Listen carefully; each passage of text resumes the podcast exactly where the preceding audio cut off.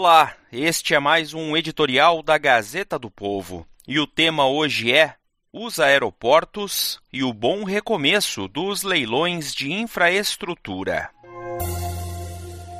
A retomada dos leilões de infraestrutura, paralisados quando a pandemia de coronavírus chegou ao país no ano passado, já garantiu um resultado positivo para o governo federal. Os três lotes de aeroportos leiloados nesta quarta-feira foram arrematados com ágio significativo. A outorga total oferecida pelos vencedores foi de 3,3 bilhões de reais, quase 18 vezes maior que o lance mínimo exigido pelo governo. Neste quesito, o maior destaque foi para o Bloco Central, formado por terminais nos estados de Goiás, Tocantins, Maranhão, Piauí e Pernambuco, onde o consórcio vencedor pagou uma outorga 93 vezes maior que o valor mínimo pedido. Novamente, o leilão ocorreu pelo modelo criado durante o governo Michel Temer, em que são arrematados blocos que mesclam aeroportos maiores, mais movimentados e atrativos, com outros terminais de menor porte o edital determina investimentos mínimos em todos eles, para que os concessionários não se dediquem apenas às joias da coroa e abandonem os demais aeroportos. No total, os investimentos serão de 6,1 bilhões de reais ao longo dos 30 anos de contrato. Os grandes chamarizes no leilão desta quarta-feira eram os aeroportos de Curitiba, Goiânia e Manaus mas especialmente no Bloco Sul havia ainda outros terminais com forte apelo turístico, como os de Foz do Iguaçu e Navegantes. O vencedor dos blocos Sul e Central foi o grupo CCR, mais conhecido pela administração de rodovias, mas que é um dos sócios no consórcio que opera o aeroporto de Confins, em Belo Horizonte, e também tem atuação no setor aeroportuário em outros países da América Latina e Caribe.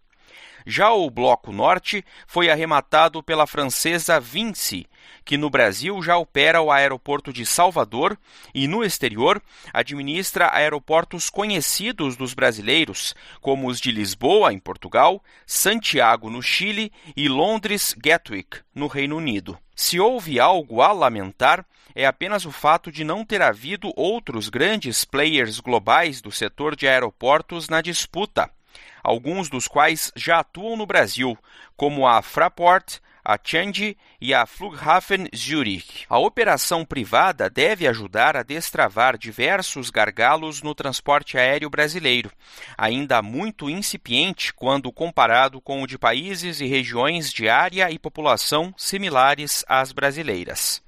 Em Curitiba, por exemplo, a estatal Infraero realizou um trabalho bastante satisfatório na ampliação do terminal, mas a ausência de uma terceira pista mais extensa e do sistema de pouso por instrumentos ILS-3 inviabiliza voos para os Estados Unidos e Europa, pousos e decolagens simultâneos e a operação em dias de neblina forte.